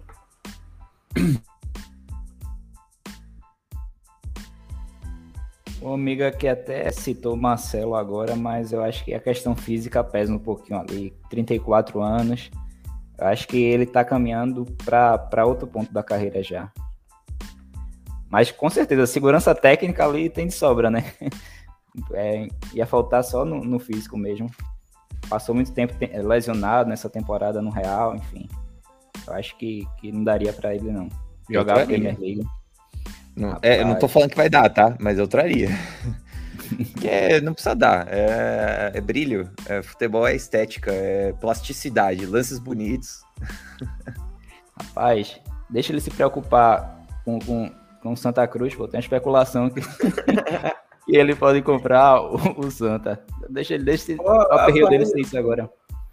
Pior que eu traria, eu acho que eu traria Marcelo também. Você coloca Tomiasso, é, White e Gabriel em linha de três, deixa Marcelo virar um, um meia, lateral meia, né? O famoso Daniel Alves, o Trent Alexander-Arnold, né? O Arnold é basicamente um Marcelo na Premier League, pô. Ele não tem tanta, tanta força física assim também. É, mas enfim. Não, pô, peraí, Arnold, Arnold é um monstro fisicamente, pô. Mas. É forte, pô, é forte. Mas não, correndo, não, mas correndo, eu digo correndo para trás. A minha questão física é a corrida para defender. Não é nem a questão. Não é nem a questão eu não, de, eu, físico. Eu não acho que o Arnold vai tão, tão mal, mas é que em comparação com os companheiros dele que são bem melhores sim, sim. nisso, e é uma posição muito ingrata, né? Eu acho que o que o Liverpool faz precisa ser um time de bolas mesmo para ver eles chegarem a competir tudo isso tão desprotegidos assim, mas é a forma deles jogarem, é. né? É. Ver é, aqui, é, mais... as últimas temporadas de, de, Marcelo, né? Na penúltima ele jogou apenas 19 jogos, nessa agora 18 jogos. É, sei lá, eu fico pé atrás. ah, não, também ficaria com o pé atrás, mas eu acho que, que apostaria. E aí, galera, já caminhando aqui um pouquinho para o final da live, eu, eu acabei atropelando algumas coisas, mas não queria deixar de mencionar a renovação de Viviane Miedema, né? Foi uma, uma ótima, uma coisa muito boa para o futebol feminino. É, ela que estava com o contrato acabando, a gente estava tentando renovar aí a, a, mais de uma temporada, né? Enfim, ela segurando, segurando, porque, enfim, pela jogadora espetacular que ela é, ela quer, queria estar num clube onde ela pudesse estar disputando ali a Champions League. Hum, é, o Arsenal, infelizmente, ainda não proporciona isso a ela. Só que ela optou por ficar, dá mais essa chance aí, renovou por, um, mais um ano. Ela acabou recusando aí é, uma puta proposta do PSG. Talvez fosse aí o maior salário do futebol feminino, ela recusou para ficar no Arsenal. É, ela recusou também uma proposta do Barcelona, que é uma das melhores equipes da Europa, né? Acabou sendo vice-campeã da Champions aí, mas é uma equipe muito dominante nesse contexto do futebol feminino. Né? E que bom, né, que ela renovou, que ela vai ficar. Ela, ela fala, em algumas entrevistas, ela já falou de como o futebol feminino tem evoluído, de como ela tem sido reconhecida cada vez mais na Inglaterra, do, do fato das pessoas estarem parando para tirar foto com ela. É, é, esse, esse, sentimento, essa percepção, esse feeling, né? De, de, de, ser uma liga muito forte também, enfim. E ela quer fazer parte disso, disso tudo, né? Da evolução do futebol feminino no Arsenal e que, e que é, é, a gente cresça mais nessa temporada, né? E que a gente consiga montar uma equipe forte aí para estar tá disputando as Champions, feito ela deseja. Mas só, aí. Pode falar, Igor. Só uma questão aqui completamente relevante, mas o Casemiro Miguel acabou de falar que o Pai Sandu é maior que o Tottenham, então eu só queria deixar claro isso aqui na live. Concordo, concordo. é, Aí, galera, já caminhando aqui para o final da live, o que eu falei que eu acabei atropelando foi que começa a sair uma live de fechamento de temporada. Eu tinha até umas perguntas para fazer para Igor e Caio, que foi da, da, votação que eu fiz aí na página, vocês acompanharam, com relação a premiações, né, de melhor jogador. E aí eu gostaria que vocês respondessem de, de forma breve, né? É, melhor jogador, Caio. Pra tu, quem foi o melhor jogador? Fácil, né? Isso é facinho, pô. Bucar saca pra mim. Não sei se essa é a resposta consenso, mas pra mim foi ele. Ah, com certeza. Também, né, Igor?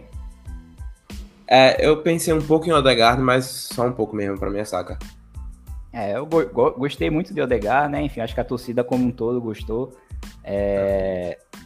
Tanto, tanto que, né, na, na enquete que eu fiz, né, no mata-mata que eu fiz lá, escolhi oito jogadores, eles foram disputando ali até o final, foi justamente Odegaard e Saka, e chegaram no final, mas aí é, eu acho que o que Saquinha fez na temporada não, não tem como comparar, não.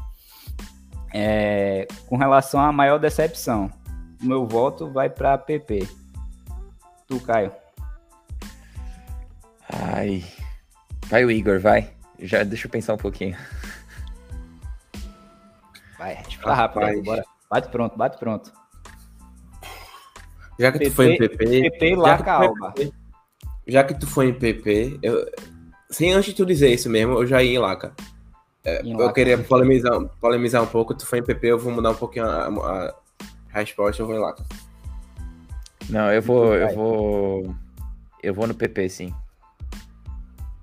Pois é, porque assim, a questão de Laca, né, que a gente ficou muito frustrado pelo centroavante, enfim, e que a gente sentiu essa necessidade, né, mas realmente, porra, PP na temporada passada foi, foi o jogador com mais participações em gols, e aí, pô, aquele, teve aquele frição, né, no final da temporada, e aí começa outra, você pensar, ah, agora o PP vai, e mais uma vez, não foi. Mas eu acho que também tá atrelado, só pra pontuar, acho que também tá atrelado a questão do, do quando você falou de Saka, né, Saka jogou todos os jogos, então era meio que, que você não podia ter os. Eu acho que era muito difícil você ter os dois jogando tantos jogos e jogando tão bem assim. Não, então, mas aí, aí, é, mas aí é que tá. Acho que Saka jogou tanto justamente por Arteta, entre aspas, meio que a. Não confiar, né? É, não confiar em PP, enfim, uhum. chutar o balde, né? Com relação a ele. Uhum. Melhor contratação da temporada. Igor. Odegaard. Caio. Ah. Puta merda. Tá bom, eu vou falar aqui, foi o Tomiasso. Tomiasso. É. Tom, é, Tomiasso, acho que tanto Tomiasso como Ramsdale, né, foram duas gratas surpresas, assim. Principalmente ah, a, minha contra... a, minha melhor, a minha melhor contratação foi o Ben White, mas eu não vou gastar tempo aqui explicando, então vai de Tomiasso que fica aí pra, pra simulação. Ah, enfim, eu, acho que... eu acho que Tomiasso foi a melhor até, até onde ele se machucou. Quando ele se machucou, aí a gente se lascou. É. Se ele tivesse. Mas é por jogado... isso que ele foi tão bom. Não, tem isso também, é verdade. Mas eu acho que se ele tivesse ficado. Acho que até o Ramsdale também. Ele teve uma primeira, primeira metade muito boa, na segunda deu uma, uma queda. Cometeu algumas falhas. Mas eu acho que, para mim, o que o Odegaard traz e ainda pode trazer, o, o teto dele é assim, maior do que todos, e ele já mostrou muito disso essa temporada. Mas todo mundo concorda que só de a gente estar tá tendo dificuldade já é ótimo, né? Quatro com, com, ah, bons. Ah, com certeza. Com certeza. É... E você falou aí, Ben White muitas vezes desvalorizado, né? Pela torcida BR em geral, mas, mas foi uma ótima contratação também que correspondeu, né? E com é. relação a, a, ao meu voto. Posso mandar meu voto ainda? Posso mandar meu voto? Tá, Budi. Nuno Tavares. Não. Mas... Só pelas polêmicas, só pelas polêmicas. Mas eu vou muito na linha de Igor aí também, eu vou Odegar justamente pela essa disponibilidade. Eu sei que o jogador não tem culpa de se lesionar, no caso do Tomiasso, mas eu acho que justamente por ter por estar tá disponível na temporada inteira e, e ter sido mais constante do que Ramsdale, por exemplo, que apresentou essa queda, eu acho que eu vou em Odegar também ponto de segurança ali na nossa temporada, embora tenha não tenha performado tão bem uma partida ou outra, mas eu acho que no geral foi um jogador muito importante aí para nossa equipe, né? E aí só para falar mais gastou, um pouquinho. A gente só gastou, gastou 35 milhões. Exato. Graças a Deus. É, exato. A gente voltou a, a, ter um criador, assim, um criador de elite, né? Porque desde a saída de Ozil e até aquela reta final de Ozil ali, que ele também já não era mais o mesmo, A gente tava sem essa peça, né? Tava carente de, de, desse meio campista mais articulador que pensasse o jogo, né? E uhum. gol mais bonito da temporada. Eu fico com aquele de Laca contra o Southampton, aquele que a bola começa desde Ramsdale e vai tocando, lance todo pela direita com Tomiasso, saca e termina com a finalização de Laca. Caio. Também. É, eu vou. É... Puta, eu vou, eu vou escolher o gol do, do North London Derby, porque para mim é. Eu acho que foi a última coisa que o Aubameyang fez e eu não quero ter rancor dele. E foi um gol no, no clássico e foi um belo gol, assim. Eu vou ficar com esse gol aí. Acho que, assim, pelo menos aparenta, pelo menos no início da jogada, uma dificuldade maior, né? Porque o Tottenham pressionou bem, de certa forma. E é, o que. Chaka fez ali para se desvencilhar da marcação e, e dar sequência na jogada, né? Pra depois Smith Rowe disparar daquele jeito, enfim. Foi uma bela construção também. Sim. Eu volto, Igor. Eu acho que plasticamente é o, é o do Southampton, mas pelo, pelo significado é o do Tottenham. É o contra o Tottenham. Exato. Até aquela comemoração emblemática também de, de Alba é, é, é, é para fechar, né?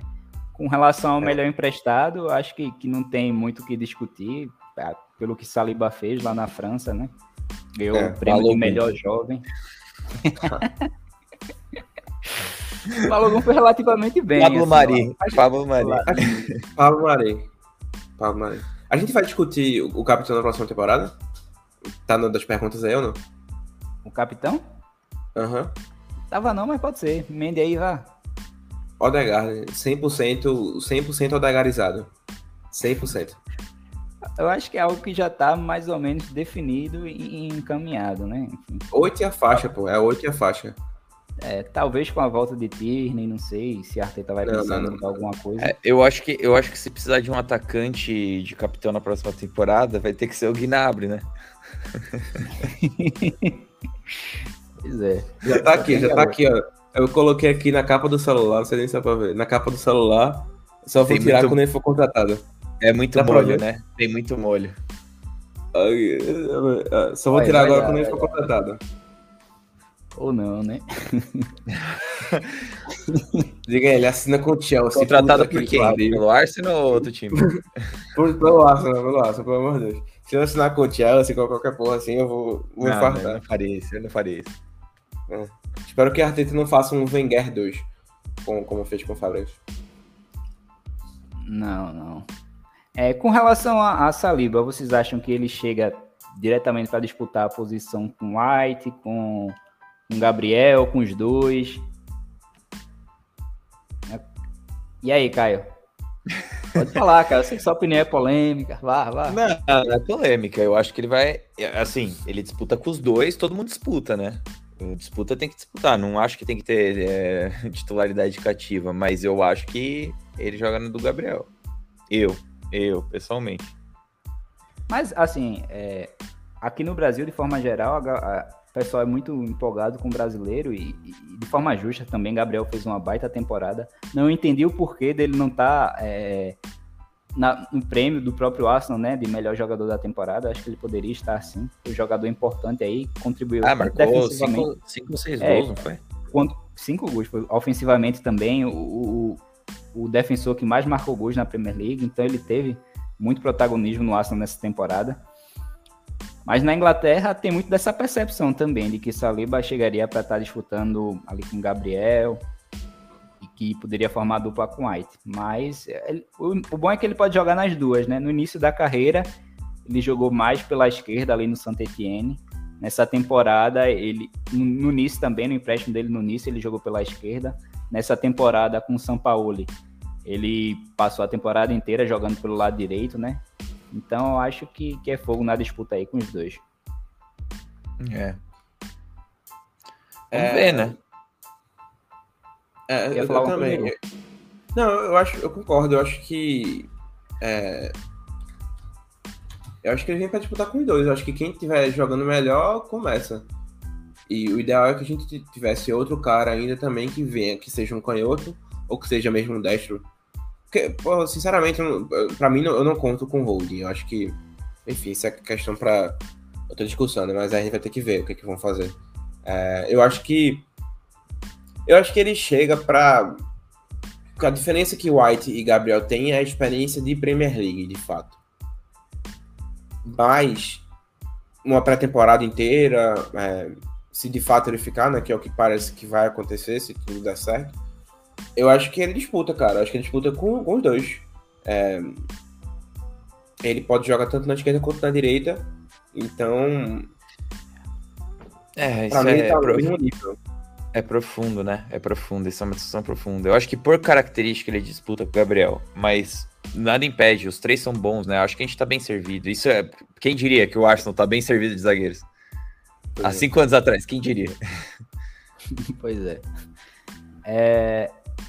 E aí, só para contextualizar um pouquinho, né, que Godeu essa, é, levantou essa questão de se ele ficar, Arteta falou que, que quer que ele fique, né, enfim. Só que por algumas coisas que já aconteceram no passado, enfim, por ele já ter ido para Fran a França, voltado para a França algumas vezes, e ele, pela, pelo tom da entrevista que ele deu, algumas entrevistas, né, falando que gostaria de ficar no Marselha, é por isso que a gente fica com, esse, com essa pulguinha atrás da orelha, né? Será que ele vai ficar mesmo?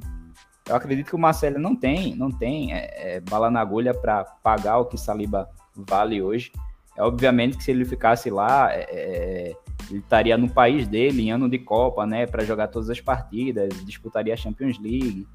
Enfim, seria interessante para o jogador também. Eu entendo o lado dele de, ah, poxa, seria legal que eu ficasse aqui no Marcelo, mas ele tem contrato com o Arsenal e, enfim, se também é, ninguém tiver disposto a pagar que a gente acha que é o preço justo por ele, não vejo sentido algum do Arsenal liberar o jogador. Arteta quer que ele fique e ele tem que ficar mesmo, brigar pelo espaço dele no Arsenal. Mas é isso, galera. Fechamento, considerações finais. Eu acho que até tem uma questão, só para finalizar, até uma questão é, Gabriel White, eu acho que Gabriel é mais propício ao erro do que o White. Talvez Saliba seja um pouco disso ainda, se adaptando na Premier League. É, mas acho que é uma disputa aberta. Eu acho que ninguém tem. Apesar de White ter a camisa número 4, né? Que roubou de Saliba, acho que ninguém tem a camisa de titular ainda, né? Perfeito. Considerações finais, Caio? Ah, é isso aí, né? Agora vem aquela temporada de especulação que a gente odeia, mas gosta. E mas ao mesmo tempo, pô, essa temporada foi desgastante, né? Nossa senhora. Essa podia não ter se classificado mais cedo ou ter se classificado mais cedo, mas ter que ficar até a última rodada acompanhando com esperança e sofrendo ainda. Ah, cara, enfim, vamos, vamos, vamos torcer para ver umas pecinhas aí para ano que vem a gente se livrar da Europa League de uma vez por todas, ganhando, que é um tópico que não foi discutido aqui, mas eu acho que se o Arsenal não entrar na próxima temporada para ganhar a Europa League, tá errado. Se perder, tá errado. É, tô, ne, tô nessa é. linha de raciocínio. Pois é, pois é, mas eu acho assim que de forma geral o Arsenal quase sempre levou a sério, né? Enfim, a gente. E aí, por tanto é que a gente foi longe, né? Na maioria das vezes. É, foi até bom tu ter levantado um pouquinho essa questão da Europa League para falar aqui que desde essa temporada que a fórmula do campeonato mudou, né? Já que foi criada a Conference League, deram uma enxugada na, na, na Europa League. Então a gente tem agora equipes mais fortes na primeira fase. Então, é possível que, que a Arteta não rode tanto a equipe ou não coloque a quantidade de jovens que a gente pudesse imaginar, justamente porque o nível da Europa League deu uma subida. E eu tô nessa sua linha também. A gente tem que entrar para ser campeão, até porque, assim, a Premier League, eu sei que toda a temporada a gente fala isso, mas são muitas equipes disputando ali o top 4. Tem muita equipe boa. Na Inglaterra tem muita equipe forte. A gente está é. vendo aí o New, Newcastle se fortalecendo, né? Enfim, já teve um, uma reação ali muito boa agora com o Ed Howe. E, e, essa janela deles tem tudo para ser muito boa, né? Eu acho que eles vão gastar muito dinheiro. Então pode ser mais uma equipe ali para estar tá brigando. É obviamente que eles largam atrás da gente, é óbvio. Mas, enfim, é mais um para estar tá ali na briga, né? E, e a, a Europa League pode ser esse caminho mais, entre aspas, mais fácil, né? Mais viável para o Arsenal tá garantindo aí esse retorno para a Champions. Acho é. que a gente tem até na questão, até na questão da pra gente não entrar na depressão aqui, né? Mas na questão do, do, da chance de desperdiçar essa temporada, é, ao que parece, eu não creio que, que Ten Hag vá vir com um time ruim. É, então você é muito difícil você acreditar que o United não vai disputar pelo top 4. É muito difícil você acreditar que Conte, assim, espero que tudo dê certo, tudo dê errado lá, que, que, impossível imaginar dele. É, e que daqui a seis meses Harry Kane esteja pedindo para sair, brigando com Conte, dando porrada, entrando no ringue. Mas a realidade, infelizmente, não é essa. Então, é, se você imaginar que vai ter o United disputando, o Chelsea, acho difícil não disputar, Liverpool City, precisa nem falar, vai ser mais difícil do que foi. Você não consegue imaginar o United, especialmente com Cristiano Ronaldo. Pô, se você me dissesse antes da temporada que a gente ia terminar na frente do United de Cristiano Ronaldo, eu estaria, pô, pego aqui agora, acabou-se. É, acho que vai ser uma temporada muito mais difícil, por isso também tem a questão do investimento, que precisa ter um investimento, cara, precisa ter um investimento grande nessa, nessa janela. Perfeito, perfeito. Mas é isso aí, galera. Finalizando aqui a live, eu acho que a gente vai debater muito aí ao longo da janela ainda. Vão vir muitas especulações, são dois longos meses aí. É... E vai ter muito assunto para a gente falar. Gostaria de agradecer aí a presença de todos que assistiram. Fala aí pro amigo Deixa eu pegar o nome dele aqui, que falou logo no iníciozinho da live. Eita, o nome dele aqui eu não sei, mas canal. Ai, Júnior, não sei. Até que enfim vocês apareceram, já iria encerrar a minha inscrição. Não faça isso não, pelo amor de Deus. Continue inscrito aí que, que a gente aparece. É porque a vida corrida demais aí de cada um. Principalmente a minha, né? A culpa é minha na maioria das vezes. Mas, mas eu agradeço aí a presença de todos vocês e eu prometo que a gente vai estar tá voltando aí ao longo dessa janela para debater muita coisa ainda. Um grande abraço aí para todos vocês. Uma quinzenalmente dá pra gente se comprometer, né? Uma a cada 15 dias pra gente falar merda aqui da janela, reclamar de, de Edu, de Arteta, falar, é, mandar os Kroenke embora. É, exato, exato. Aí de, depois começar a se iludir com, com o título de Emirates Cup.